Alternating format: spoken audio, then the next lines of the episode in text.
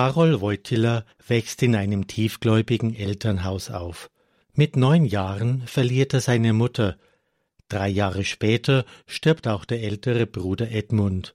Er hatte auch noch eine ältere Schwester, Olga, die jedoch noch als Kleinkind verstorben ist. Dann stirbt auch noch der Vater. Mit neunzehn Jahren ist Karol allein. Er hat es gelernt, allein zu sein. Später schrieb er über diese Zeit Mit neunzehn Jahren hatte ich alle verloren, die ich liebte oder lieben hätte können, wie meine ältere Schwester, die ich nie gesehen habe. Dann beginnt mit dem Überfall Deutschlands auf Polen der Zweite Weltkrieg. Es ist Herz-Jesu-Freitag, als am 1. September 1939 die ersten Bomben dieses Krieges fallen, auch auf Krakau. Karol ist bei den ersten Bombenangriffen in der Kathedrale von Krakau, um zu beichten. Um der Deportation zur Zwangsarbeit nach Deutschland zu entgehen, arbeitet er ab 1940 in einem Steinbruch. Gleichzeitig studiert er Theologie im Untergrund.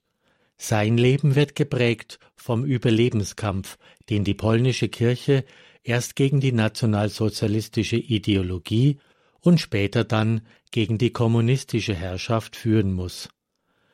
Karol Wojtyla wird 1946 zum Priester geweiht.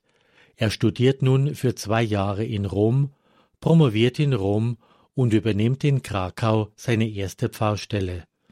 1958 wird er Weihbischof und nimmt am Zweiten Vatikanischen Konzil teil. Dann wird er Erzbischof von Krakau und 1967 zum Kardinal erhoben. Nach dem frühen Tod von Papst Johannes Paul I., er war nur 33 Tage Papst, kommt es im Oktober 1978 erneut zum Konklave. Es ist der Abend des 16. Oktober, als der Kardinal von Krakau als Papst Johannes Paul II. die Loggia des Petersdomes betritt und die Welt die Überraschung dieser Papstwahl erfährt. Er ist der erste slawische Papst überhaupt und der erste Nicht-Italiener, der seit knapp 500 Jahren zum Oberhaupt der katholischen Kirche gewählt wurde.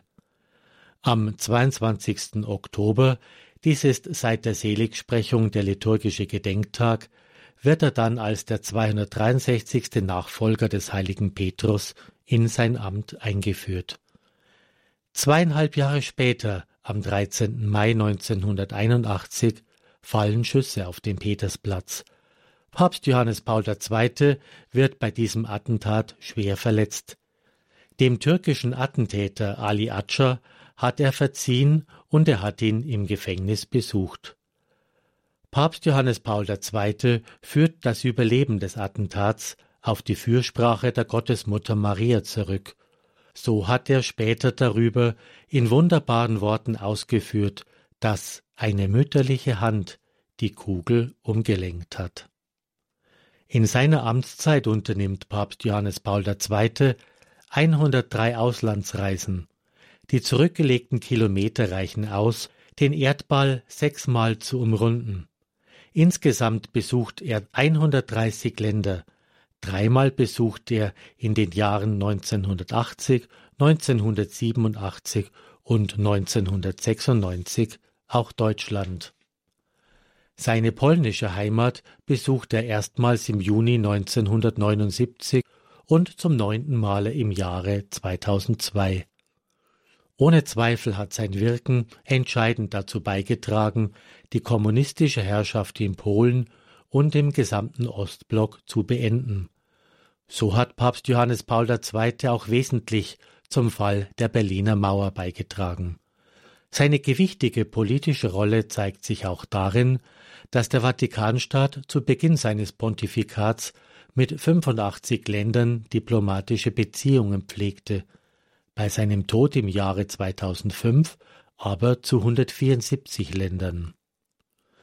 Johannes Paul II. pflegt Beziehungen zu nichtchristlichen Religionen. Als erster Papst überhaupt besucht er ein jüdisches Gotteshaus, die große Synagoge in Rom. Mit der Umarmung des Oberrabbiners setzt er ein Zeichen der Versöhnung. In seiner Rede bezeichnet er die Juden als unsere älteren Brüder im Glauben. Im Jahre 2000 reist Johannes Paul II. anlässlich des Heiligen Jahres ins Heilige Land und betet an der Klagemauer in Jerusalem. In Damaskus in Syrien besucht er als erster Papst eine Moschee. Die Vertreter aller Religionen lädt er zum großen Friedensgebet in die Stadt des heiligen Franziskus nach Assisi ein.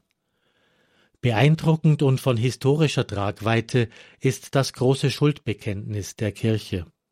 Symbolisch steht hierfür die Person von Galileo Galilei, den er rehabilitiert. Papst Johannes Paul II. bittet im heiligen Jahr 2000 um Vergebung für die Fehler der Kirche in der Geschichte, für die Gewalt bei der Verteidigung und Ausbreitung des Glaubens und auch für die Kriege, welche von Christen erklärt und geführt worden sind.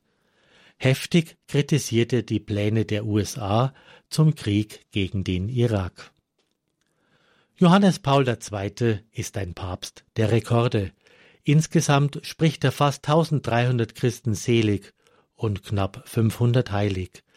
Denken wir in Deutschland an Adolf Kolping, Pater Rupert Meyer, Katharina Emmerich, Karl Leisner, Bernhard Lichtenberg und einige andere, sowie an die Heiligsprechung von Edith Stein. Einen besonderen Draht hat Papst Johannes Paul II. zur Jugend. Die Jugendlichen scheinen eine Art von Gesundbrunnen für ihn zu sein. Und er ruft der Jugend zu, Ihr seid die Zukunft der Kirche. Anders als die Politik oder die Konsumgesellschaft hat er der Jugend etwas zu sagen, und die Botschaft an die Jugendlichen kommt an. Mit der Einführung der Weltjugendtage hat Papst Johannes Paul II. seiner Jugend ein bleibendes Geschenk hinterlassen. Seit dem Jahre 2002 verschlechtert sich der Gesundheitszustand des Heiligen Vaters sichtlich.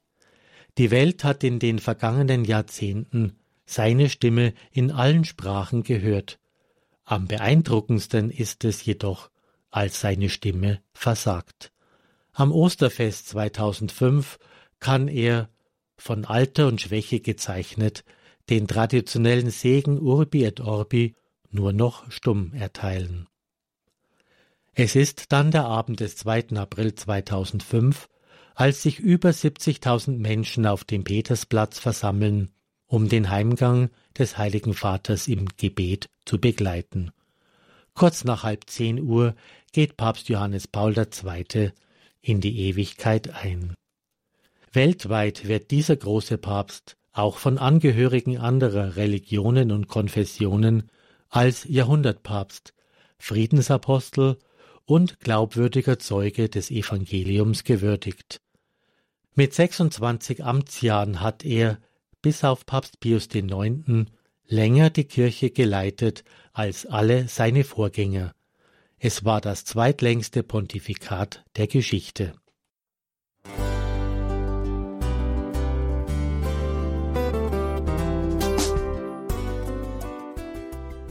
Liebe Zuhörerinnen und Zuhörer, Vielen Dank, dass Sie unser CD- und Podcast-Angebot in Anspruch nehmen.